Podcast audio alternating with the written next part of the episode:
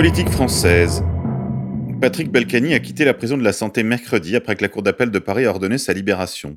Son état de santé étant jugé incompatible avec une détention, le maire de Levallois-Perret, incarcéré depuis le 13 septembre, a été libéré. La Cour d'appel de Paris a décidé que son état de santé ne lui permettait pas d'être incarcéré.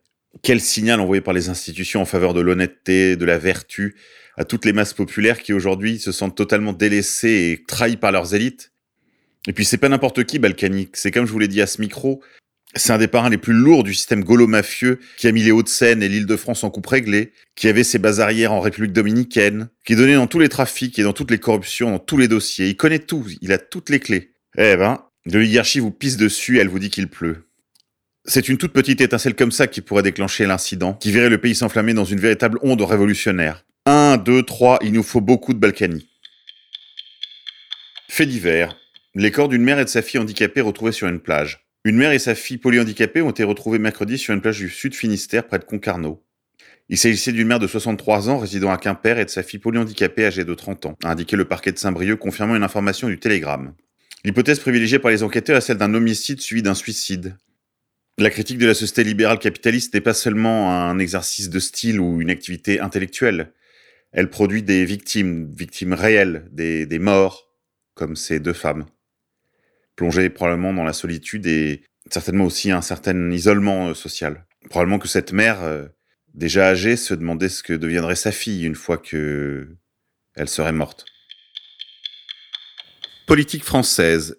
Marine Le Pen lance un emprunt national auprès des Français à un taux d'intérêt intéressant de 5%. La présidente du Rassemblement national, Marine Le Pen, était mercredi l'invitée d'Europe 1. Évoquant la situation financière difficile de son parti, elle a lancé un appel à ses sympathisants le Rassemblement national va effectuer un emprunt national au taux d'intérêt de 5% pour renflouer ses caisses. Chacun voit midi à sa porte, bien sûr, mais à moins de regarder cet emprunt comme un intéressant produit financier, je vous déconseille vivement de mettre vos sous, euh, comme votre confiance d'ailleurs, sur ce canasson-là. Par ailleurs, la nouvelle serait drôle si elle n'était pas tragique. International. Palestine occupée.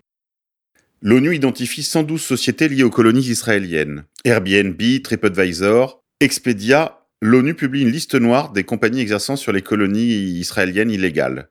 L'ONU a en effet publié une liste de 112 sociétés, principalement dans le domaine du tourisme, ayant des activités dans les colonies israéliennes, considérées comme illégales par le droit international, et toute personne qui a un minimum de conscience. Parmi les non-cités se trouvent des entreprises internationales de premier plan comme Airbnb, Alstom, Booking.com, Motorola. Plus de 300 sociétés ont été passées en revue pour la rédaction de ce rapport supposé être publié il y a trois ans et régulièrement reporté. La liste publie une liste définitive de 112 entreprises. Cela n'a pas manqué de susciter l'indignation des autorités israéliennes, qui, faute d'arguments, bien sûr, renvoient toujours aux éternelles heures sombres de notre histoire, aux crimes imprescriptibles de lumière, alors même que ces jours-ci, ils ont interdit les exportations agricoles palestiniennes. Et après cela, on va qualifier la campagne de boycott des produits israéliens BDS comme une campagne antisémite.